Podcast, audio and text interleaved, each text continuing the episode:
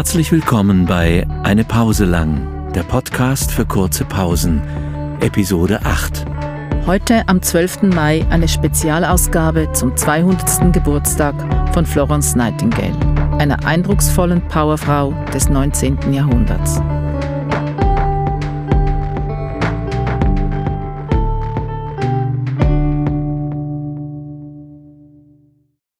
Ausschnitte aus Florence Nightingale von Laura Orvieto. Florence Nightingale, die Begründerin der modernen Krankenpflege und einflussreiche Reformerin des Sanitätswesens und der Gesundheitsfürsorge, wurde vor 200 Jahren am 12. Mai 1820 in Florenz als Tochter einer reichen und einflussreichen britischen Familie geboren. Nightingale vertrat die Ansicht, dass es neben dem ärztlichen Wissen ein eigenständiges pflegerisches Wissen geben sollte und vertrat dies auch in ihren Schriften zur Krankenpflege, die als Gründungsschriften der Pflegetheorie gelten. Ungeduld. Florence hat einen Plan. Sie sagt niemandem das geringste davon, aber sie entwickelt ihn in ihrem Herzen mit wahrer Leidenschaft. Sie hat im Dorf eine Frau sterben sehen, weil niemand in ihrer Umgebung imstande war, ihr beizustehen. Sie war verzweifelt, der Unglücklichen nicht helfen zu können. Sie will es lernen. Um es zu lernen, will sie in ein Krankenhaus gehen. Das Krankenhaus. Keines der jungen Mädchen, die sie kennt, hat je den Fuß über die Schwelle eines Krankenhauses gesetzt. Das Spital ist ein düsterer, geheimnisvoller und entsetzlicher Ort, wo man sich alle Krankheiten holen kann, wo alle leiden und jammern und sich betrinken, wo nur Frauen aus den untersten sozialen Schichten eintreten, um zu arbeiten. Florence hat immer von den Krankenpflegerinnen in den Spitälern als von gemeinen Geschöpfen sprechen gehört, denen man sich nicht nähern dürfe. Haus des Elends, Haus der Schmerzen. Gerade deshalb will ja Florence in ein Spital. Es liegt ihr nichts daran, in einem bequemen und schönen Haus zu leben, sich aller Güter zu erfreuen, die einem der Reichtum zu geben vermag, elegant und in Gesellschaft gefeiert zu sein. Gegen wen soll man da kämpfen? Und wem dienen? Aber dort gibt es wirklich Elend, dort ist es möglich, einen Kampf zu führen. Ihre Bibliothek wurde täglich reicher an medizinischen und chirurgischen Werken. In ihrer Korrespondenz kehrte das Thema der Spitäler und der Krankenhilfe immer wieder.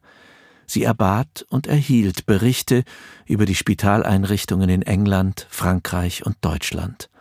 Unklare und spärliche Berichte über das wenige, das dazumal auf diesem Gebiet in der Welt geleistet wurde.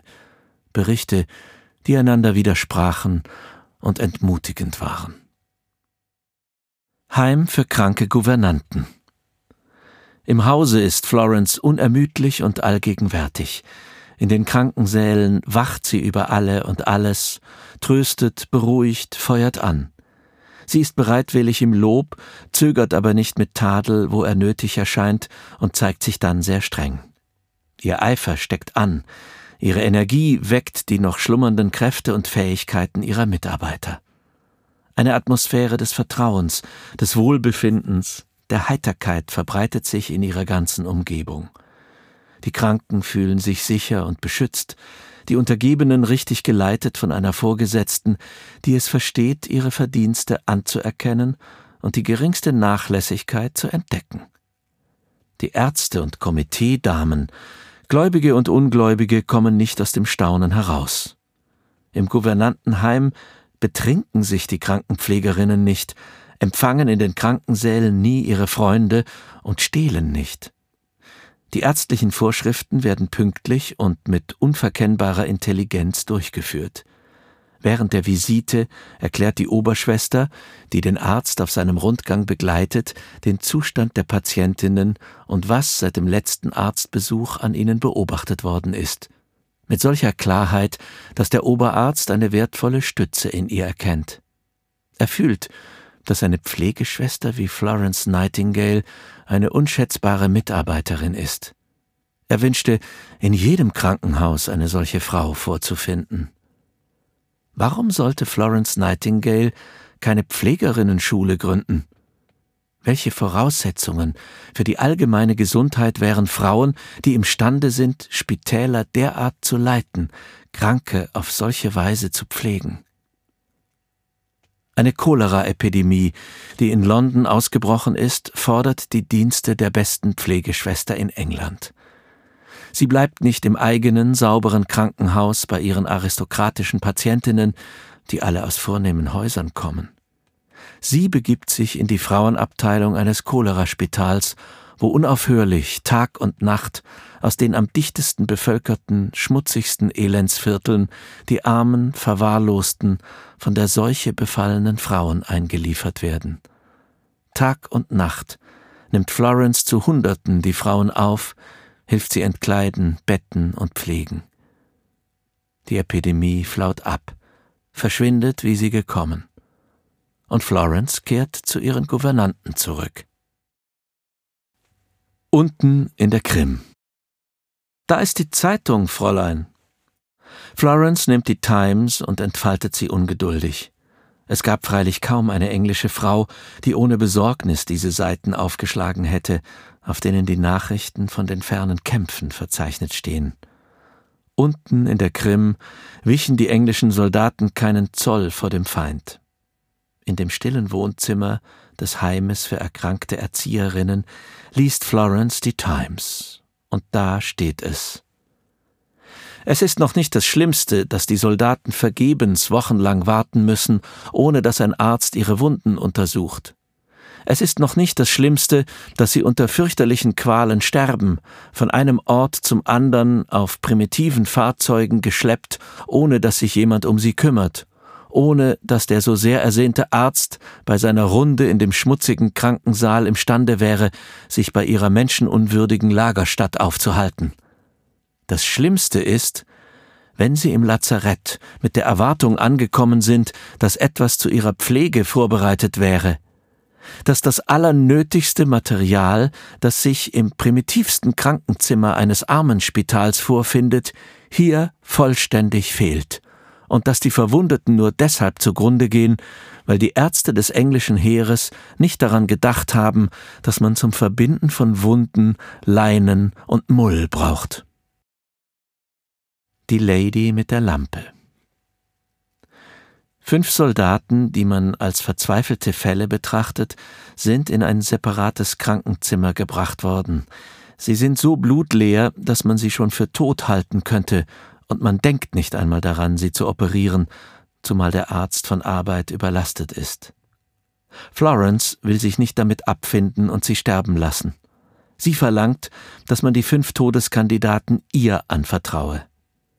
Von einer treuen Gefährtin unterstützt, pflegt Florence die fünf Todwunden, verhindert, dass die eisige Kälte über ihre Körper völlig Macht gewinnt, hält sie warm, belebt sie, flößt ihnen in kurzen Zwischenräumen Nahrung ein. Am nächsten Morgen hat sich ihr Befinden so sehr gebessert, dass ein chirurgischer Eingriff möglich erscheint und die fünf Soldaten gerettet werden können. Geduld, Mut, mein Junge, du wirst noch Schmerzen haben, aber dann kommen gute Tage. Wenn du dich nicht operieren lässt, so wirst du viel mehr zu leiden haben, glaube mir das. Der bleiche Soldat blickt Florence mit jammervollem Ausdruck an. In ihren Augen sieht er aber eine so ungemeine Kraft des Mitgefühls, dass er schon dadurch allein überzeugt wird. Ja, Fräulein, ich will tun, was Sie mir raten, wenn Sie nur bei mir bleiben wenn sie nur bei mir bleiben. Das ist der Wunsch aller Verwundeten, aller Kranken. Sie leiden weniger, wenn sie dieses Antlitz sehen, diese Augen voll Verständnis und Mitgefühl. Die Oberschwester begleitet die Soldaten in den Operationssaal, ist Zeugin ihrer Qualen, tröstet sie Stunde um Stunde. Dann kehrt sie in die Krankenzimmer zurück, um bei den ernstesten Fällen zu wachen, bei denen, die verzagen und verzweifeln wollen. Immer gelingt es ihr, selbst der traurigsten Lage eine gute Seite abzugewinnen, die komische und heitere Wendung der Dinge hervorzukehren. Die Atmosphäre wandelt sich wie durch Zauberei. Es ist tiefe Nacht, Florence hat ihre Korrespondenzen erledigt, Briefe aller Art, die an Ministerien, aber auch an die armseligsten Hütten gerichtet sind. Die einen, um neue Vorräte zu fordern und Vorschläge zu weiteren Reformen zu machen, die anderen, um fernen Soldatenmüttern und Frauen Auskünfte auf ihre bangen Nachfragen zu erteilen. Ach, es sind viele Briefe dabei, welche den Familien die letzten Grüße ihrer Lieben bringen. Alles ist ruhig und still. Florence entzündet eine kleine Laterne und betritt die Krankensäle. Wie sie leicht und schweigend vorüberschwebt, erscheint sie wie ein wandelndes Flämmchen. Die Soldaten erblicken dieses Licht von weitem, und sie fühlen sich nicht mehr einsam und allein. Das winzige Licht wirft einen riesigen Schatten, und dieser Schatten breitet sich aus wie ein Segen. Wenn der Schatten auf die Betten fällt, geschieht es, dass einer der Soldaten ihn küsst, wie ein Heiligenbild. Jetzt steht das wandelnde Licht still. Ein leises Klagen, das aus dem Bett eines der Schwerkranken gedrungen war, ließ die Erscheinung auf ihrem Wege einhalten. Die Lampe wird auf den Boden gestellt. Die Pflegerin neigt sich über den Patienten. Dann hebt sie ihre Lampe wieder auf setzt ihren Weg fort. Bald ist der riesige Schatten in der Ferne verschwunden, doch es bleiben Segen und Friede in den Herzen zurück. Sobald Florence eine neue Arbeitsmöglichkeit auftauchen sieht, denkt sie nicht mehr an Ruhe. Ihre Liebe gilt nicht allein ihrem Spital und ihren Soldaten, sondern allen Soldaten, allen Spitälern. Sie überträgt ihrer Freundin Bracebridge, der treuen Selma, die in Skutari zurückbleibt, ihren Posten, und sie reist ab. Als sie auf ihrem galoppierenden Pferd in Balaklava erscheint, klingt ihr frenetischer Jubel entgegen. Ihr Besuch an der Front gleicht einem Triumphzug und führt sie in unmittelbare Nähe von Sebastopol, wo die feindlichen Kugeln so oft einschlagen, wo die Soldaten sie kennen, sie verehren, während andere von ihr so viel sprechen gehört haben. Sie begrüßen sie mit dreifachem Hurra. Worte können die gegenwärtige Hilfsbereitschaft nicht ausdrücken. Es werden Baracken für den Spitaldienst und für die Küchen errichtet. Für die neuen Pflegerinnen werden Abmachungen getroffen, es wird den an Infektionen Erkrankten Hilfe geleistet. Denn es herrscht eine wirkliche Epidemie an Fiebererkrankungen. Wer fürchtet sich hier vor Infektionen und Mühsal? Florence gewiss nicht. Weder jetzt noch überhaupt jemals. Und dann kommt der furchtbare Anfall. In einer Baracke, die unmittelbar hinter dem Absonderungshaus der verwundeten Soldaten gelegen ist, deliriert die Oberschwester, vom glühenden Fieber erfasst, schon hart am Tod. Ich habe aus eigenem Antrieb meine Pflicht vollbracht. Ich habe mein Geschick mit dem der toten Helden geteilt. In den Spitälern drehen die Soldaten ihre Köpfe zur Wand und weinen. Das Vaterland weint, weil die tapferste seiner Frauen ihm entrissen werden soll. Doch sie übersteht die Krise. Am 24. Mai kann Lord Raglan, der Generalissimus des Heeres, nach dem angstvoll harrenden England eine beruhigende Kabeldepesche senden. Florence Nightingale ist außer Gefahr.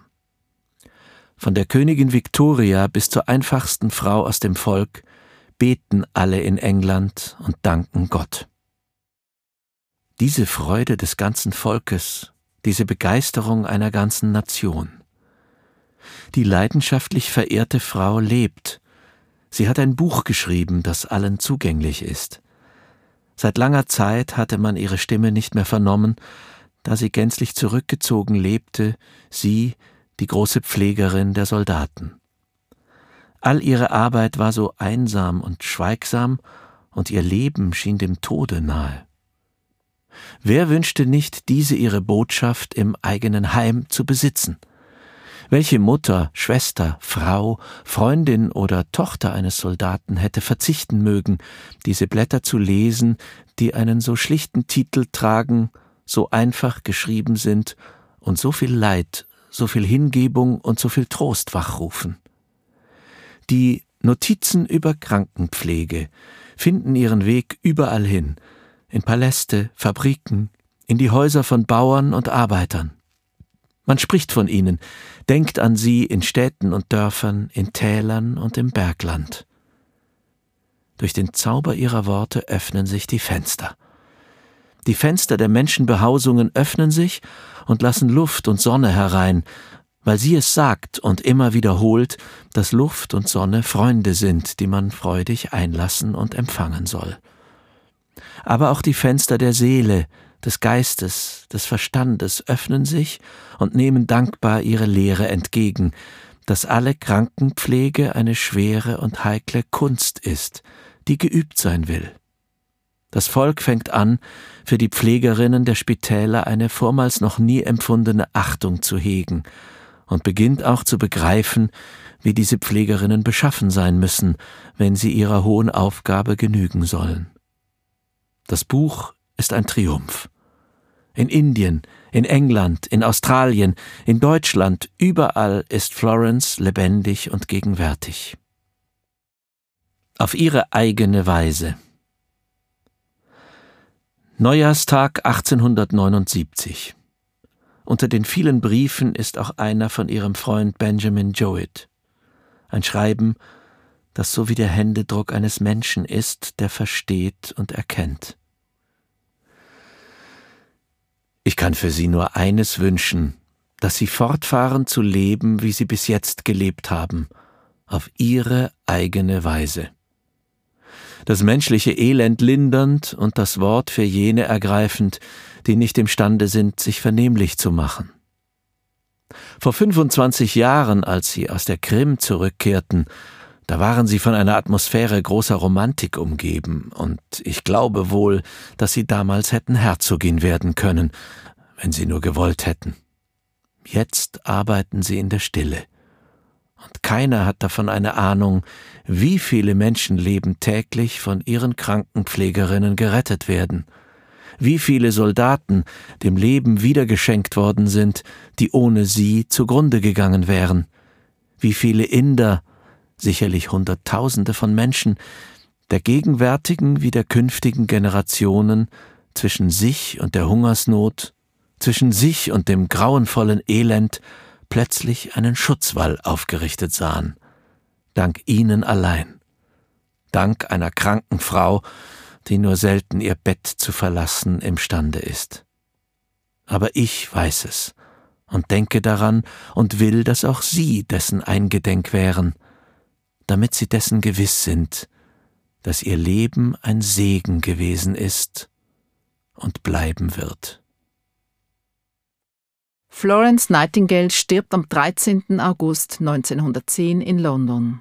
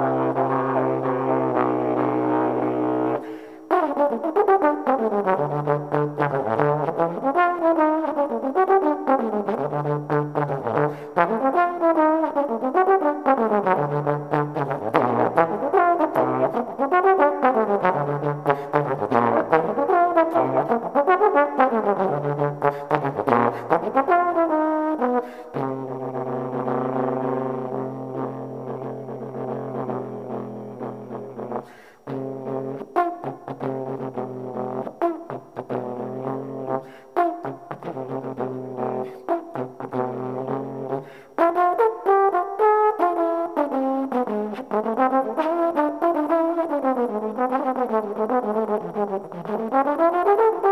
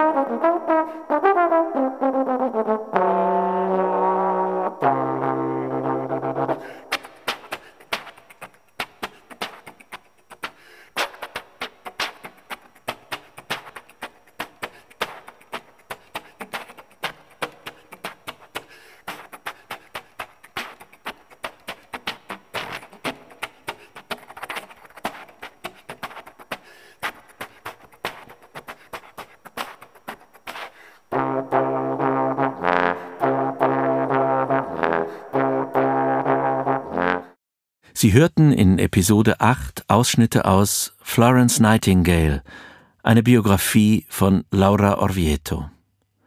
Das Geburtstagsständchen für Soloposaune heißt Levity, komponiert und performt von Nils Wogram. Unser Jingle wurde komponiert und produziert von Nadja Zehler und Michelle Lehner. Redaktion Angelika Thoma, Daniela Hallauer, Jael Thoma, Klaus Hämmerle, Jan Rupf und Tino Marthaler. Eine Pause lang wird unterstützt vom Kulturhaus Kosmos in Zürich.